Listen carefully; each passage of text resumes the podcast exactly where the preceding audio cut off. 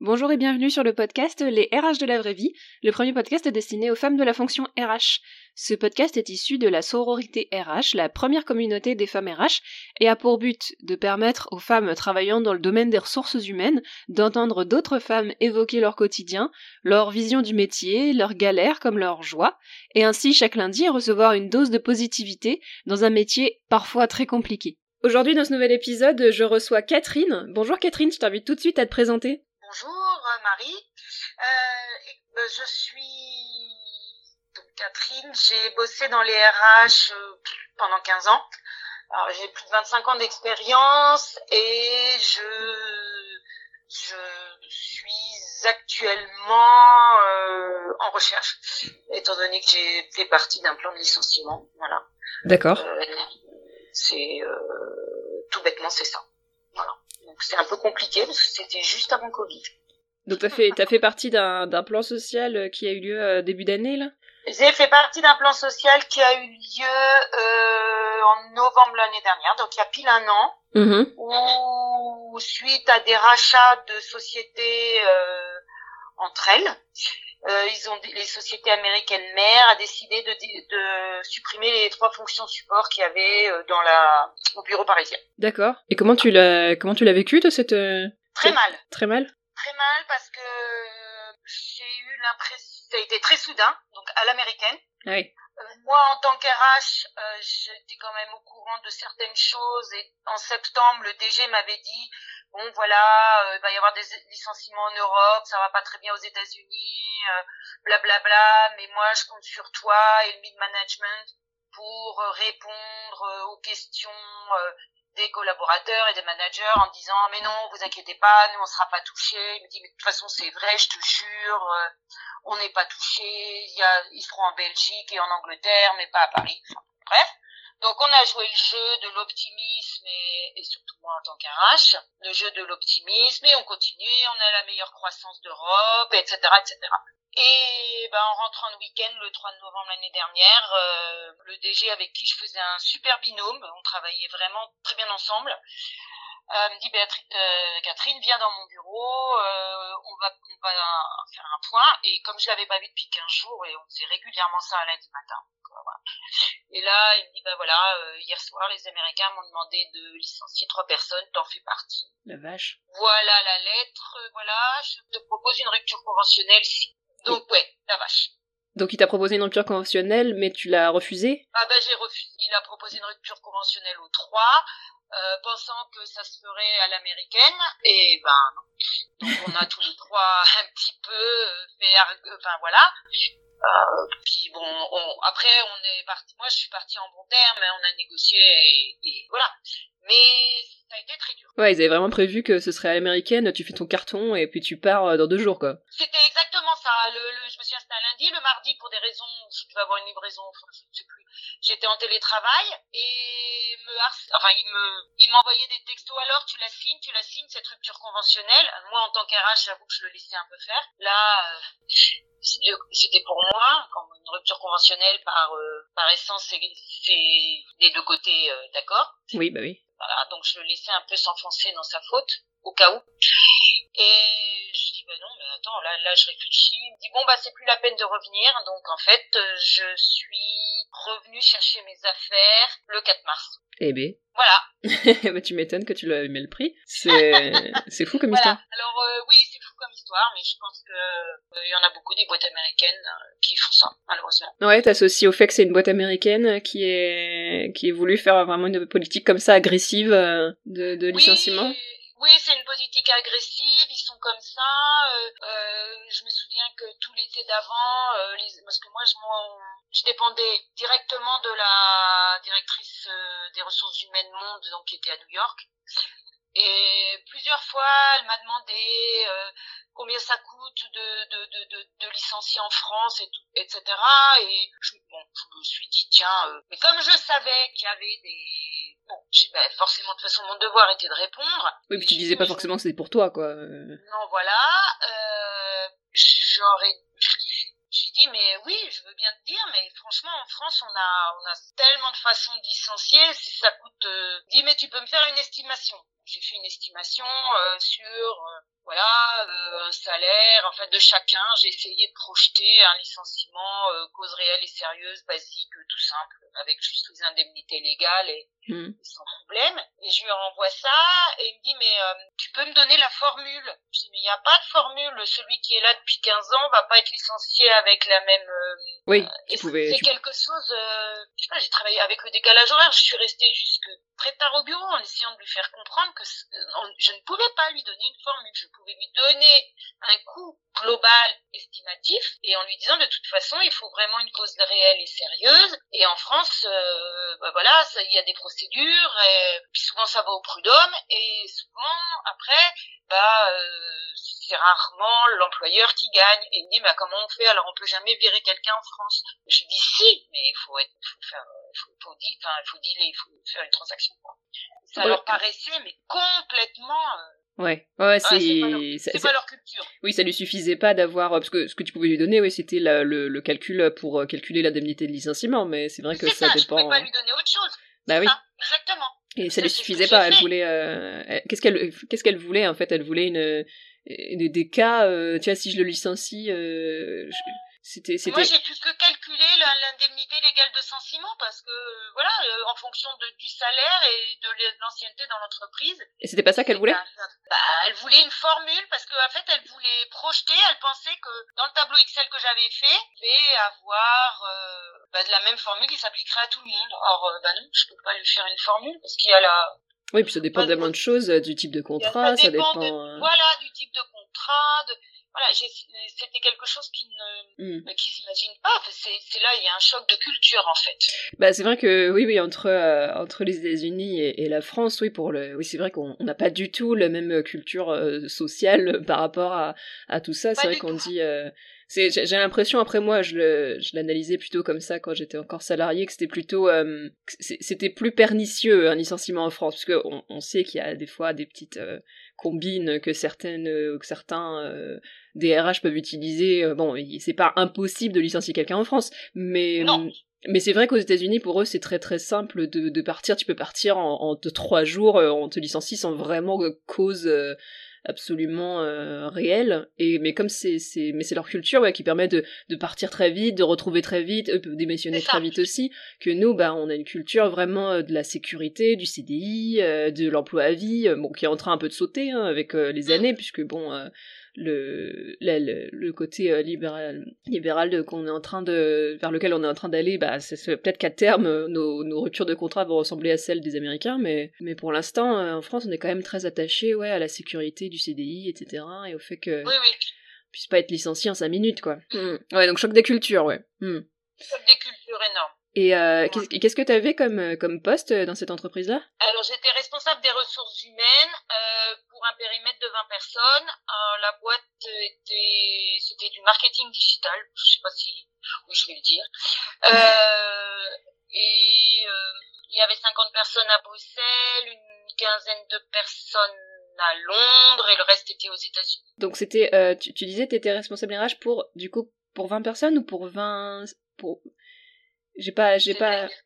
Le périmètre de, de, de, de, c'était 20 personnes et on était 20 personnes avec une croissance euh, euh, assez exponentielle puisque quand je suis arrivée dans la boîte en 2016 on était 8 et on est fini à, enfin voilà on était 20 quand je suis partie. C'est bien du coup qu'ils aient pris une, une RRH pour euh, un périmètre aussi euh, petit puisqu'on on voit plutôt euh, souvent j'ai tellement entendu des RH qui me disent bon j'ai un périmètre de 400 personnes j'y arrive pas parce que j'ai trop de gens à, à gérer. Du coup t'avais T'avais des projets que tu pouvais euh, vraiment mettre en place, j'imagine, faire des trucs intéressants euh, des... Alors, euh, c'était une création de poste. Donc, le challenge était vraiment vachement... Enfin, pour moi, c'était une opportunité assez intéressante, même très, très intéressante et très enrichissante. J'y suis arrivée un peu donc en tant que responsable, office manager, RH, enfin, et avec tout ouais, à un faire. Peu tout, ouais. C'était que 8. Donc, euh, bah, j'ai commencé à faire un audit euh, de tout ce qui se, ce qu'il y avait, ce qu'il n'y avait pas, ce qui manquait. Et donc je me suis attelée au plus pressé, RH au plus pressé, déjà de faire en sorte qu'il soit payé bah, le 28 du mois et pas le 15, parfois le 10. Enfin, visiblement, c'était un peu l'anarchie. euh, parce que c'était les Belges, le bureau belge qui D'accord. Euh, via le DG, mais qui avait jamais le temps. Enfin bon, c'était voilà. donc après, j'ai mis tout en forme. Et puis petit à petit, je me suis consacrée euh, à des projets. Et puis, bon, j'ai oublié de dire, je faisais tout ça à temps partiel. Hein. Et, ah oui, d'accord. Euh, voilà. Et j'ai fini par avoir, six mois avant mon licenciement, une assistante qui, à qui j'ai déchargé tout le côté office management de relations fournisseurs. Ah oui, donc tu n'avais pas que. Excuse... Oui, excuse-moi, je t'ai coupé. Tu n'avais pas, que des... Pas que des tâches RH. C'était plus large que les RH. Ouais, c'était plus large que les RH. Et je faisais même au début euh, de, de ce qu'on appelait, nous, dans notre jargon, du crédit de contrôle. C'est-à-dire que j'ai réduit les impayés. Au début, quand je suis arrivée, les retards de paiement, c'était 18 mois. À la fin, quand je suis partie, c'était 6 mois. D'accord. Voilà. Oui, donc, donc tu avais vraiment, vraiment des... euh, ouais. Ah oui, il y avait tout à faire. Ouais, d'accord. C'était un environnement un peu style start-up ou... Euh... Un environnement start-up, exactement. Ok, et t'avais déjà bossé dans cet environnement-là avant d'arriver dans cette boîte-là ou c'était une découverte? Alors j'avais déjà bossé dans la tech euh, pendant 8 ans avant, euh, mais c'était de la tech qui était à destination de la finance. C'était pour les pour les multi-asset managers. C'était esprit start-up, mais pas du tout contrôlé par un fonds. Le capital était appartenait au propriétaire de la boîte et donc c'était euh, c'était entre les deux. Mais c'était aussi dans la tête avec des, des jeunes de 30 ans Mm. et, et voilà. Et ça j'aime bien. C'est un environnement qui te plaît? Oui, parce que c'est c'est très challengeant. D'accord. Et euh, on va peut-être revenir euh, depuis le début, mais à la base, pourquoi t'es arrivé dans les RH Comment t'es arrivé dans ce métier-là et pourquoi pourquoi les RH Alors, je suis arrivée dans, ce métier-là parce que j'ai, après avoir élevé mes enfants pendant 15 ans, j'ai voulu rebosser et j'ai trouvé un boulot donc euh, de responsable administrative euh, d'abord euh, dans le d'assistante responsable administrative à la CPME, qui est une euh, syndicat des petites et moyennes entreprises. Où là, je me suis dit que j'aimais beaucoup travailler dans l'environnement des ETI, PME, TPE, plutôt que dans des grands groupes.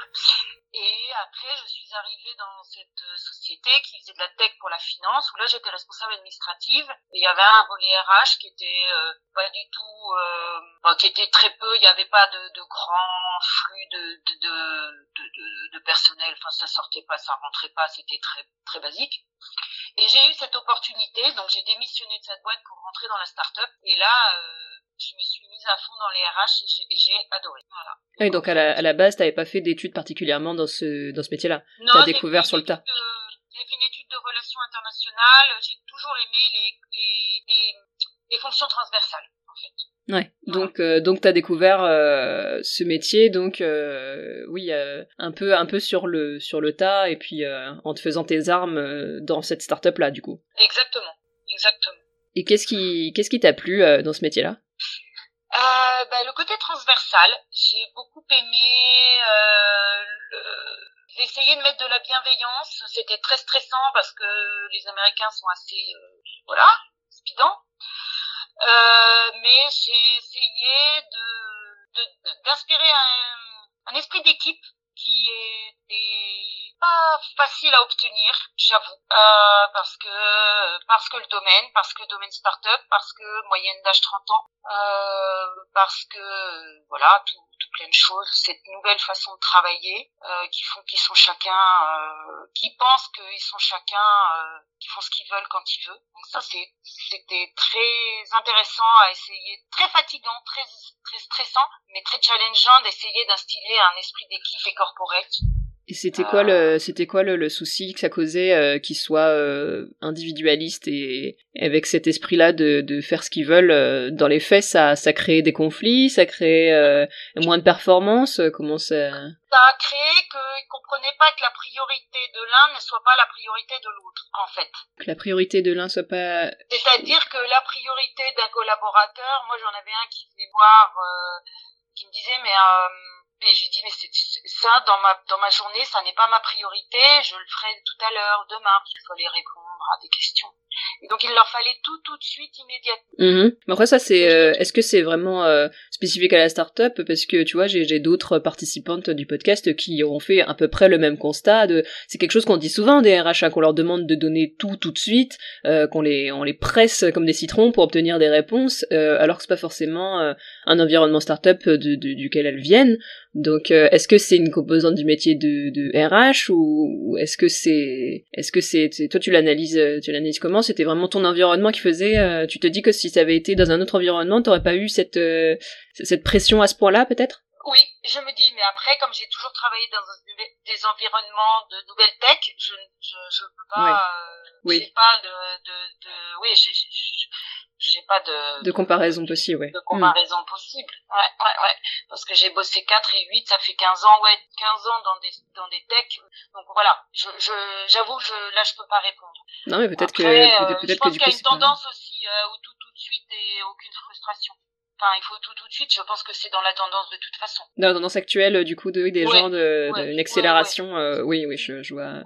Ouais, c'est ça, c'est bien, c'est bien possible. On est ça qu'on en parle souvent quand même d'une d'une accélération avec euh, la, la digitalisation, avec euh, une volonté d'obtenir des réponses ouais immédiatement et puis privilégier peut-être le fait plus vite mais moins bien.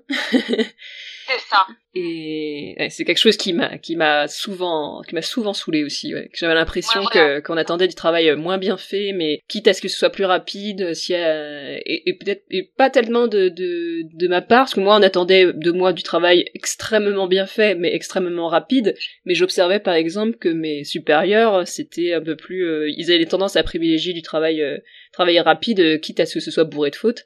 Mais euh, ce qui avait tendance un peu à, à me gonfler. souvent mon DG me dit mais non tu fais, tant pis on refera après. En fait il préférait faire rapide et refaire 50 fois. Oui. Voilà. Oui, c'est l'immédiateté, il avait 35 ans aussi, donc euh, voilà. Hum. Et ok, donc ce que donc euh, ce que t'aimais, enfin ce que t'aimes dans ce métier de RH, donc c'est cette euh, cette transversalité et ce, ce, cette idée de de créer euh, un, un collectif et un, un esprit d'équipe. Donc c'est ça? Ouais, c'est ça, c'est créer un esprit d'équipe, euh, euh, garder quand même quelques, euh, rester sur l'humain. à l'époque de la digitalisation, ça fait peut-être bizarre, mais justement, je pense que ça, ça en est d'autant plus important. de rester sur des valeurs humaines aussi, que tout ne peut pas être réglé par des algorithmes. que oui, c'est bien, ça aide, ça ça simplifie je, vais pas nier tout ça, il y a des, des, progrès extraordinaires. Mais je pense que l'humain est important et surtout l'accompagnement des managers aussi. J'ai beaucoup aimé. Mm-hmm. Et, et ça t'a pas, ça t'a pas, euh, parce que ce que qu'on disait tout à l'heure, c'était que visiblement c'est la, la politique à l'américaine, c'est pas une politique euh, des plus les plus humaines, parce que c'est pas c'est pas ce que t'as eu l'air de transmettre, et du coup ça te ça te frustrait pas de d'être dans un environnement qui privilégiait pas trop trop l'humain, alors que toi c'était euh, c'était ce que tu recherchais? Comment comment tu arrivais à gérer ah. du coup cette ah, ce décalage Totalement, totalement, totalement frustré, totalement frustré. Il y avait la culture, culture du chiffre, donc, euh, j'avais l'impression de, mais je pense qu'il y a pas mal de, de, de, gens qui l'ont ressenti, c'est-à-dire que la DRH se financiarise. Euh, on a l'impression d'être euh, une ligne dans un tableau Excel avec un coût et une masse salariale, et que toutes les fonctions euh, commerciales qui euh, rapportent un KPI immédiatement sont, sont bien plus valorisées ça et la fonction qu'on appelait euh, customer success. Ça, c'était euh, c'était vraiment le nerf de, de la société. Mhm. Donc les fonctions RH, euh, c'était euh, oui, c'était là pour faire de l'accompagnement managérial. mais je me suis confrontée, mais pendant on avait un programme de formation des, à destination des managers que je devais faire euh, pour leur apprendre à, gérer et à mieux accompagner leurs collaborateurs euh, moi j'ai trouvé ça vraiment bien ce, ce, cet accompagnement comment comment manager des équipes à distance. Parce que notre façon d'être organisé on avait des, des, des managers qui géraient euh, qui étaient basés en France qui géraient à Londres et en, Belgique et vice versa enfin, multiculturel multisite etc et donc euh, en fonction de la culture et, et des, des, gens manager, il y avait des, des petits tips qu'on pouvait leur donner. Mais euh, je pense que je je n'ai pas fait le, la totalité des formations parce qu'ils m'ont à chaque fois on reportait parce qu'ils n'arrivaient pas à se dégager du temps et ils pensaient que c'était pas important. ça, ça on l'entend souvent. La, la, la, la non-importance et le, le fait de passer par-dessus la jambe les formations. Combien de fois j'avais euh, programmé des sessions de formation et le mec venait me voir le matin même pour me dire en fait ton truc ça me saoule, je pas y aller. Ouais, c'est ça. Oh non non non mais on le reporte là, là je suis sur un truc il faut que je gère. Voilà. ah c'est c'est je vois très bien j'ai eu le même vécu et je pense que beaucoup d'auditrices aussi. C'est c'est pour ça que moi en tant que en tant je détestais le volet formation parce que j'avais l'impression en fait de faire uniquement de l'intendance et euh, des reports et, et de, de, devoir demander des réinscriptions et de devoir faire de la paperasse pour reporter, reporter, reporter ou annuler. Et ça me ça me gonflait au plus haut point. Et du coup j'en arrivais à détester la formation alors que c'est un volet qui est hyper important euh, dans, dans le métier de RH mais mais à force moi j'ai l'impression juste d'être l'assistante qui qui décale des sessions quoi. Donc euh, Là, euh, là c'était moi qui les faisais les formations, donc euh, euh, c'était aussi frustrant pour moi. ah, c'était toi la formatrice en plus? Ouais, oui, oui. D'accord. Oui, oui, ouais, c'était moi. Voilà. Et après, alors il y en avait des managers qui venaient, alors une fois par an dire, mais vraiment, il faut qu'on fasse un plan de formation. J'ai dit, mais pas de problème, mais moi je demande que ça. Puis ça restait dans l'eau. Quand je lui dis, alors t'as un peu de temps, bon, bon, t'as recensé les besoins, tu viens, bon, bref. Voilà. Ouais, ça avait du mal à, ça avait du mal à se formaliser. Mmh, mmh, mmh, et euh... Et comment tu comment tu le vivais toi du coup euh, cette cette frustration? Est-ce que ça a pas fini par avoir des répercussions sur euh, sur même euh, ta vie perso ou comment tu bah, comment tu te sentais? euh, Ça a été très difficile à gérer parce que à ce moment-là en plus j'avais un fils qui est beaucoup un gros problème de santé pendant toute pendant toute une année. Euh, donc c'était très compliqué à gérer. Alors heureusement c'est très compréhensif et bien avant le Covid on avait le télétravail. Ça c'était euh, ça pour ça c'était euh, très bien et je m'entendais très très bien avec mon DG et avait un deal win-win. Donc il y avait là-dessus il y avait une confiance mutuelle entre chacun qui était qui ne m'a jamais posé de problème. Mais avait quelques petits j'ai plein d'anecdotes où quand je disais mais fais attention là on est en risque. Mais, mais non mais tout le monde s'entend très bien. Je dis non on est en risque. Oh ben non mais voilà mais ça j'avais du mal vraiment beaucoup de mal à lui faire prendre conscience que dans les ressources humaines, il peut y avoir des risques. Ouais, toi tu avais cette position de garde-fou qui était un petit peu des fois compliquée à, voilà. à, tenir. Qu'est-ce que tu faisais du coup? Tu arrivais à, à, te protéger? Je sais pas, tu faisais des écrits pour. Euh, ouais. ouais j'écrivais. Ouais, c'est souvent, c'est souvent la solution que les RH choisissent ouais, pour, euh, pour, un peu se, se prémunir. Ouais. Même à un moment, je vais euh, commencer une procédure disciplinaire avec un. Euh, oralement, il m'a dit je vais lui parler. Ça y est, je vais parler. Il va, va s'arranger. Moi, j'ai fait un. Au bout d'un moment, j'ai fait un écrit. Voilà. En fait, il était, euh, il était assez à l'américaine ton DG puisque c'était à la culture de l'oral, euh, pas du tout. Euh, enfin, quoique, ouais. on dit aussi que les Américains sont procéduriers, donc euh, après moi je, je, les connais pas tant que ça, mais. Ah non, ils sont hyper procéduriers parce qu'effectivement il faut faire des assessments, des machins, des, enfin plein de choses. Euh, mais ce DG avait bossé toute sa... En fait, dès 20 ans, il était parti à Londres, donc il avait bossé à Londres. Euh, il avait commencé dans cette boîte à Londres et il voulait revenir en France. Donc à 30 ans, euh, il avait euh, pris, monté le bureau parisien euh, au début dans son petit studio. Donc pour lui, c'était une grande réussite d'arriver à 35 ans, d'avoir 20 personnes et d'avoir loué un, un, beau bureau près de Saint-Lazare, etc.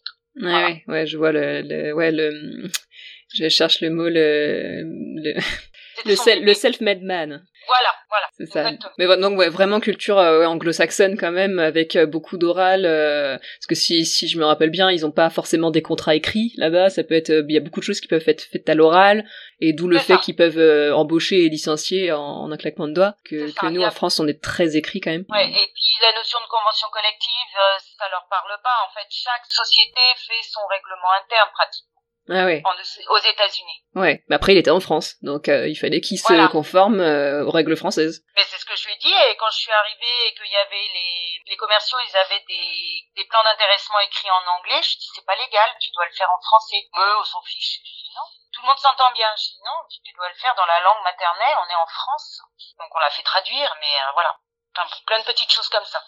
Très frustrante, mais hyper intéressante et hyper challengeante. Moi, j'aime bien, je me suis jamais embêtée. Et d'autant plus que je travaillais trois jours par semaine. Ah, tu m'étonnes, ça devait être, euh, ouais, ça devait être stimulant. Très stimulant, très intense, et je ne regrette rien. Je, j'avoue que je retrouverai la même chose. Je pense que je re-signerai. Ouais, malgré cette frustration dont tu parlais? Je pense parce que c'était un, c'est mon côté. J'ai besoin de cette adrénaline en fait. Ouais. J'ai besoin de cette adrénaline malgré, euh, on va dire, j'aime pas employer ce mot, c'est le grand truc euh, malgré mon âge en fait. Mais euh, voilà. Tu, tu penses aujourd'hui être arrivé à cette fameuse, cette fameuse, ce fameux âge où c'est, on dit, euh, c'est bon, je suis fini, je t'enverrai plus rien? Oui, ouais, oui, oui, bah oui, oui, oui, très clairement, très clair, très clairement. Même, même dans ce milieu, euh... alors je sais pas si c'est, c'est pas différent du coup dans le milieu, ouais, peut-être pas, peut-être encore pire d'ailleurs dans le milieu de la tech où les gens sont très jeunes. voilà, c'est pire.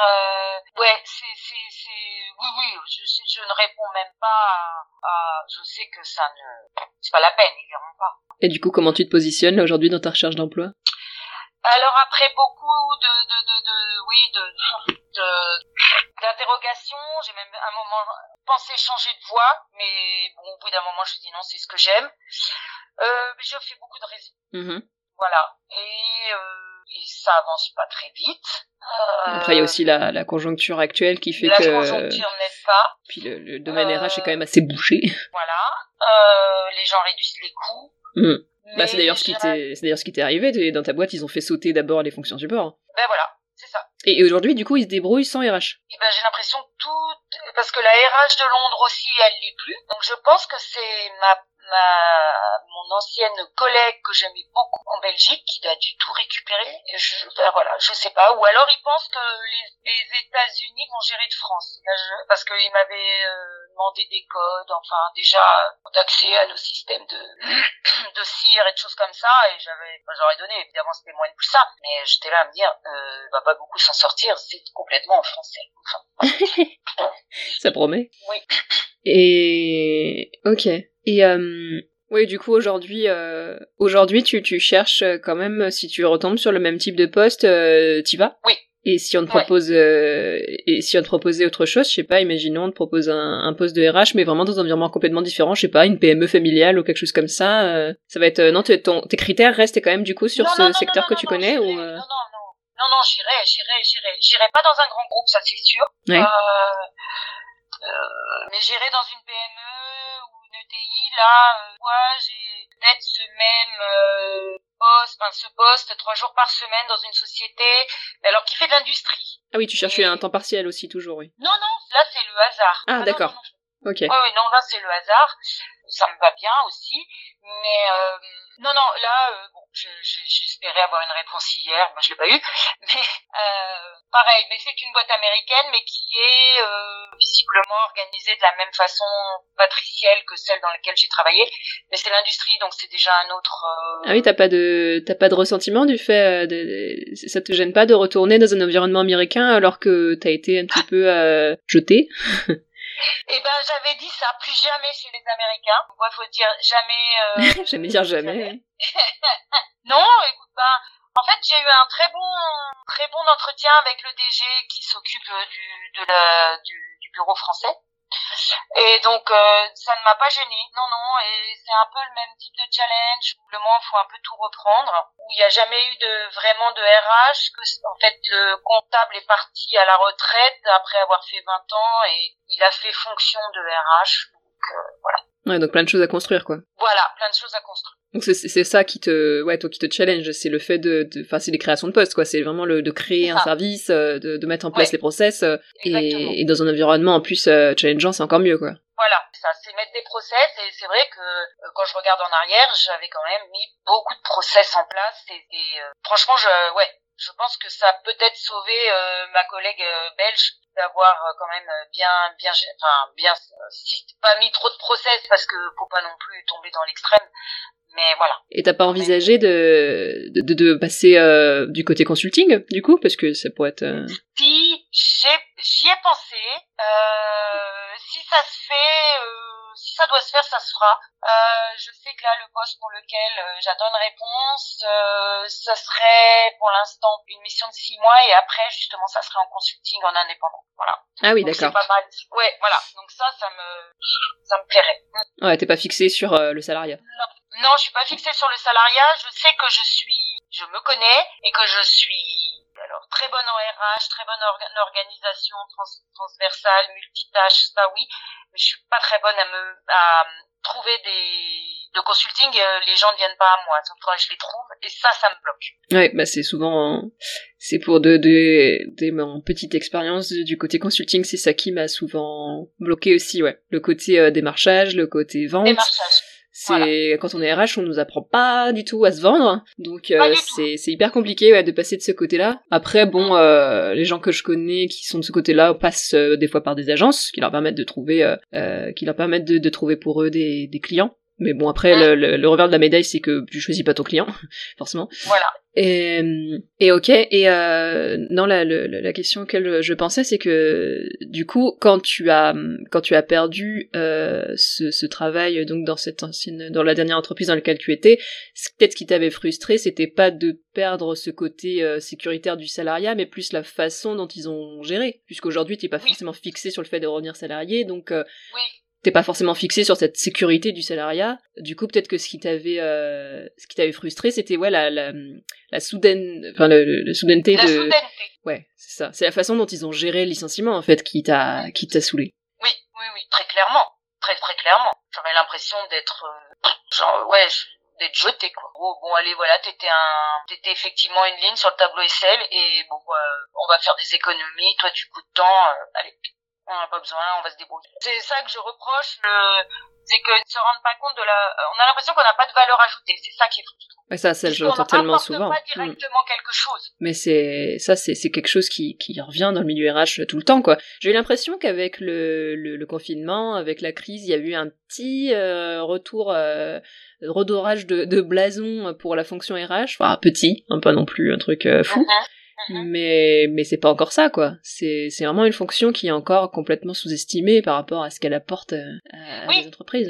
Oui, euh, pour eux, ça n'apporte pas de valeur ajoutée. Euh, on est là juste euh, pour, euh, à la limite, réécrire les contrats de travail, gérer les incidents diplomatiques. Et or, il y a toute une facette qui est, à mon avis, très importante d'accompagnement justement. Et il n'y a pas que l'administratif dans, le, dans la fonction, il n'y a pas que l'administration du personnel dans la fonction RH. Et du coup, ben, comment tu vois euh, l'avenir de la fonction RH Alors, comment tu la vois évoluer? Est-ce que t'es, est-ce que t'es optimiste? Est-ce que c'est plutôt pessimiste? Comment tu ou, interrogative? Comment tu, comment tu projettes la fonction dans, dans je sais pas, dans 5-10 ans? Euh, je, je, j'avoue, je, je ne sais pas très bien. Je pense qu'elle se digitalise de plus en plus. Elle se spécialise. Je me j'ai l'impression qu'on tend de moins en moins vers des RH généralistes, mais alors plus un RH euh, euh, management, recrutement des talents. Euh, il y en a un autre qui va retenir les talents. Euh, il y en a un autre qui va s'occuper que de l'administration du personnel. je le vois comme ça. Même, même, dans, même dans des petites boîtes ou là tu parles plutôt d'un environnement groupe? Dans un environnement groupe. Et les petites boîtes, non. Alors pas les, pas les PM, ça très clairement. Parce qu'en France, on, en France, on reste quand même un environnement très très PME. Oui, oui. Mais ils vont sous-traiter. Moi, c'est ce que j'avais fait. J'avais pris un cire. Ouais. Donc là, déjà, la paye, elle était elle était externalisée. Ouais, je sais plus quel, quel autre invité parlait ça, je ne sais plus si l'épisode a été diffusé ou pas, qui nous parlait de, de du, du, fait que ça allait être externalisé beaucoup. Elle, elle, voyait, euh, elle projetait euh, beaucoup d'externalisation avec euh, un cabinet de paye qui gère les payes, un cabinet de recrutement qui gère les recrutements. toi, tu, tu sens aussi cette tendance-là Oui. Et du coup, bah, potentiellement beaucoup moins de RH en entreprise, et ouais, beaucoup moins de RH généralistes, quoi. C'est ça. C'est ça, c'est ce que je pense. Moi, je pense que et puis externaliser, euh, il y a des avocats qui font des forfaits, donc euh, mmh. pour euh, une rédaction de contrat de travail ou un avenant, on a le conseil, voilà. Bien sûr. Ouais, je, je, je, je partage ce, ce, ce, point de vue. Mais euh, après moi le, le, le, le, nœud du problème que je, que je soulève, alors tu vas me dire si toi tu, tu le sens aussi, c'est que j'ai l'impression qu'il y a de plus en plus de, de par contre de, de personnes qui ont envie d'être RH. Tu vois, je donne à l'occasion, je donne des cours dans une école de commerce pour des bachelors RH, Et euh, je l'ai fait l'année dernière, les étudiants étaient 12, cette année ils sont 23, donc quasiment le double. Donc je me suis dit, waouh, ça veut dire qu'il y a quand même pas mal de gens qui veulent être RH aujourd'hui. Je reçois en permanence des messages de, de femmes qui souhaitent se reconvertir dans les RH, qui ont envie de donner de l'humain à leur métier, qui ont envie de d'être plus, d'avoir du sens à leur métier. Et donc on voit d'un côté ces personnes qui sont en crise de sens et qui veulent devenir RH parce qu'elles projettent de l'humain sur cette fonction, et de l'autre, euh, quasiment toutes les invités qui ont participé au podcast jusque-là m'ont parlé de ça, de cette externalisation, de cette digitalisation, du fait que le métier de RH, alors elle reste optimiste pour la plupart, mais personnellement je le suis pas trop parce que moi je, partage aussi ce qu'on vient de dire, que je pense que la, la fonction va s'externaliser et que potentiellement dans les entreprises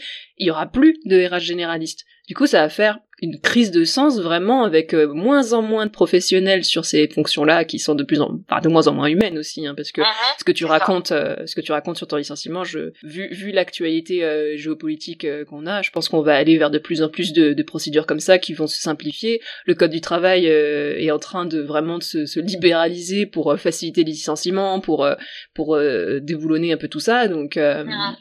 Donc est-ce qu'on va pas arriver à une énorme crise, euh, décalage entre ce que les gens veulent faire comme travail dans les RH et ce qu'on leur propose, quoi? Je pense, je pense. Euh, c'est, euh, je pense que maintenant, à la limite, un office manager ou les nouveaux métiers comme le, alors je sais plus, le chief.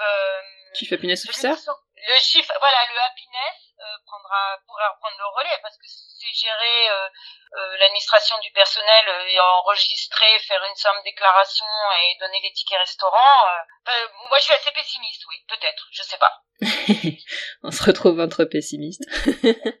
Mais euh, ouais, après moi je suis je suis vraiment dubitative hein, par rapport à ces postes de Chief Happiness Officer parce que j'ai été enthousiaste au début. Hein, je me suis dit waouh super, euh, c'est des entreprises, elles ont compris l'intérêt de l'humain et tout ça. J'ai l'impression que c'est quand même très paillette hein, comme euh, comme poste parce que bon organiser des after et souhaiter des anniversaires, euh, je veux dire, en tant qu'RH, euh, je trouve qu'on fait un petit peu plus que ça quand même. Euh. et, donc à voir comment le poste peut évoluer et sortir de ce côté bonheur au travail qui, qui personnellement me gonfle. Mais pourquoi pas créer un poste qui soit qui soit à mi-chemin, quoi. Mais rester sur ces postes d'happiness et se dire que ça va remplacer les RH, personnellement, je suis pas convaincu du tout, quoi. Moi non plus. Et moi, je sais que justement, quand on parlait d'esprit d'équipe, euh, je, je, je, ne, je n'étais pas toujours en accord avec justement mon DG qui avait acheté un baby food qui faisait le fameux work. Voilà, j'ai dit mais euh, même à un moment j'ai dit ça prend 10 mètres carrés, t'imagines le prix du mètre carré à Paris euh, Saint-Lazare, c'est une fortune pour qu'ils y jouent trois jours trois fois dans l'année.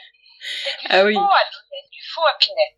Mais il y avait, il y avait même un moment tout un, tout un business, hein, c'était qui s'était créé avec le baby food, parce que baby food c'est vraiment le, la représentation de ce, de cette, de cette logique euh, que, que j'appelle paillette, mais pour, pour ce côté un peu saupoudrage, un peu de, de bien-être pour faire style, euh, on a mis des choses en place, regardez, j'ai mis un baby food dans la salle de pause, euh, et il y avait même des, des, des marchands de baby food qui avaient commencé à faire des business autour de ça, qui, qui, qui, qui pariaient sur cet argument qualité de vie au travail, c'était hyper drôle. Et ça s'est un peu calmé, j'ai l'impression, les baby-foot. J'entends moins, j'entends, j'entends moins parler. bah, Le euh, prix du mètre carré étant ce qu'il est, euh, quand on réagit, quand vrai. on voit financièrement ce que ça coûte, c'est pas beau de l'acheter, bien de l'acheter, mais enfin, ça, ça, ça prend deux postes de travail. Hein, ça va devenir des, des baby-foot digitaux. voilà. Non, non, alors que moi j'ai expérimenté euh, vraiment un truc tellement simple et qui a réuni tout le monde et je pense que ça a fait l'unanimité, je sais pas s'il continue maintenant, j'avais juste instauré ce que j'avais appelé le petit déj du vendredi, c'est-à-dire que chacun son tour pour les impliquer, acheter croissant, euh, croissant qui était remboursé par la société, mais c'était pas quelqu'un qui livrait, c'était pas un... j'avais pas externalisé le service, j'ai essayé de les impliquer, donc ils passaient à la boulangerie en sortant du métro, en bas du bureau, peu importe, ils achetaient un nombre de croissants et 9h30, tout le monde se retrouvait pour partager un quart d'heure. Bah oui. Et ben, ça, simple et efficace. une dynamique qui a coûté zéro parce que c'est pas euh, les 10 croissants que la, société payait qui étaient dans les frais généraux qui a fait quelque chose au budget. Et ça a pris vraiment un, gros oui là ça a très bien ça vraiment ça a très très bien marché.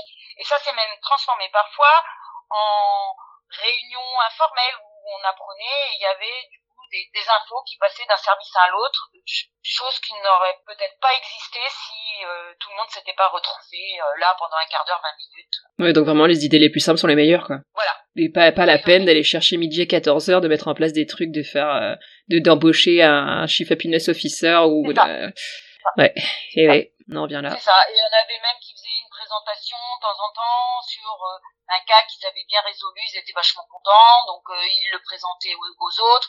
Enfin, ça, c'était complètement informel, mais c'était institutionnalisé le vendredi à 9h30. Et, euh, et ben, je pense que c'est une des choses qui a le mieux marché.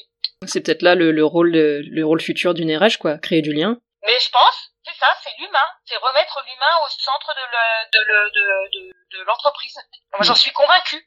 Bien sûr. Bah, moi aussi. J'espère juste que elles en auront la possibilité. C'est ça, voilà.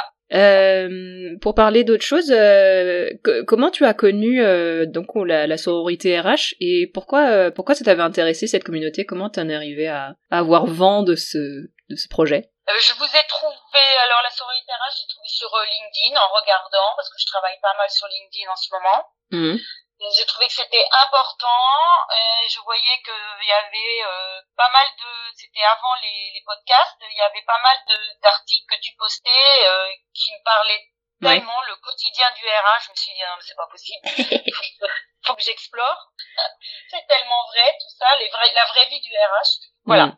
c'est pour ça. Bah c'est ça, c'est bien pour ça que j'ai appelé le podcast Les RH de la vraie vie. Le, le, le, titre m'est venu en cinq minutes. Je me suis dit, bah ça tombe sous le sens, quoi. Les RH de la vraie vie. Voilà. Et, et ça t'avait euh, ça t'avait parlé que ce soit une communauté euh, féminine? Oui, oui, oui, oui, oui, parce que je pense que c'est très féminin. Comme... Alors c'est très, je vais prendre le... Les responsables RH sont très, très féminisés, mais dès que c'est un DRH, c'est un homme souvent. Mais voilà. Et eh oui. Totalement. Il y a une espèce de plafond de verre oui. Ouais, ouais, c'est les, les, femmes et les hommes n'ont pas les mêmes postes euh, en RH. Ont pas, euh, ils pas la même façon de de, de, de gérer euh, de gérer le poste. C'est pour ça que c'est pour ça que sur le podcast, c'est c'est ça va être des invités féminines que je convie, mais à l'occasion, j'aimerais j'aimerais trouver. J'en profite pour passer un appel.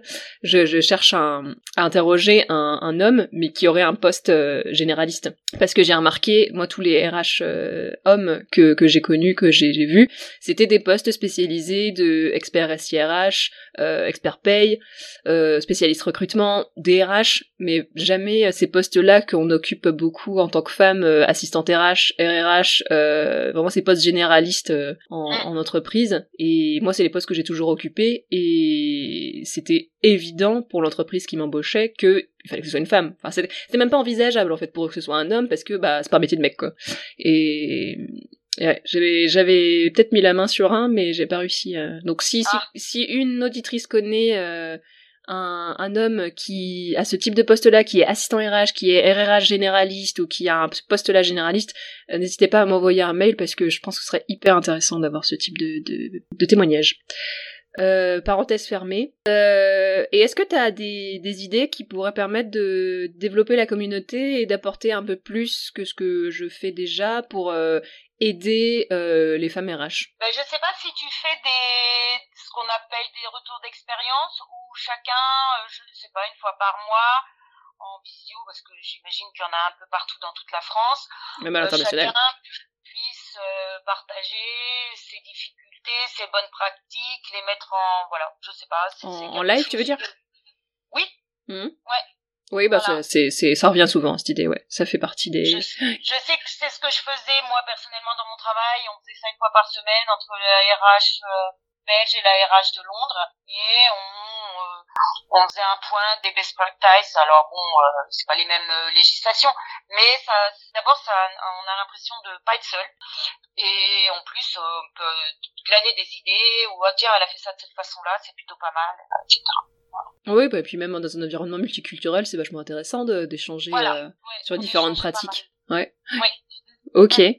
Euh, pour finir notre conversation, euh, quel, quel conseil t'aurais donné à la Catherine qui démarre euh, sur son poste. Là, il y, a, quelques années, là, quand tu as commencé euh, à, gérer un poste avec une, problématique RH, quel, euh, quel conseil tu lui donnerais pour peut-être se, se, se, couler un petit peu plus facilement dans, dans ce métier-là? Peut-être d'avoir été encore plus persuasive. Je trouve que voilà, on n'a pas toujours. Euh, parfois, je me sentais pas légitime. Et ça, euh, voilà. Mais je pense qu'avec la bouteille, je pense qu'on peut l'accepter. On, l'a. Et donc d'être un peu plus persuasif. Il n'y a pas que le challenge de la création du poste, etc. Et euh, c'est peut-être un petit peu ce que j'aurais dû être un peu plus persuasif. Voilà, un peu plus. Je sais pas comment expliquer ça. Euh, y aller un peu plus, être plus, euh, je sais pas. Euh, et, de dire vraiment, je suis légitime. moi, j'aimerais bien faire partie du mid management et être au, et être là et savoir un peu ce que vous envisagez, comment vous envisagez la stratégie, parce que c'est pareil, c'est une ça fait partie de la stratégie d'une entreprise. Avoir un peu plus de pouvoir, quoi. Voilà. Je l'avais, mais je l'ai peut-être pas assez pris. T'avais la possibilité de le prendre et tu, tu trouves que tu as, tu t'es bridé peut-être? Je me suis bridé. Avec le recul, oui. Là, euh, depuis un an où je réfléchis, euh, je pense. Je me suis un petit peu bridé. Ok. Ok. Eh ben, à bon entendeur pour euh, les, les jeunes RH. ne, vous, ne vous bridez pas. ok, et eh bah merci beaucoup Catherine pour cette conversation hyper intéressante. Euh, je, te, je te souhaite du coup bah bon bon courage dans ta dans ta recherche et de trouver un poste qui te qui te convienne, qui soit qui soit salarié ou pas. Et puis euh, et puis bah voilà, bonne continuation. Merci beaucoup. Bonne journée. Et voilà, c'est la fin de notre conversation avec Catherine. Euh, j'espère qu'elle vous a plu. Moi, ça m'a, ça m'a pas mal plu d'évoquer ces sujets qui sont un petit peu plus euh, clivants. N'hésitez pas à me faire vos retours par rapport à ce qu'on a évoqué, euh, l'avenir de la fonction, comment vous, vous l'envisagez, ce décalage qui peut apparaître entre ce que les professionnels RH recherchent et la réalité du marché.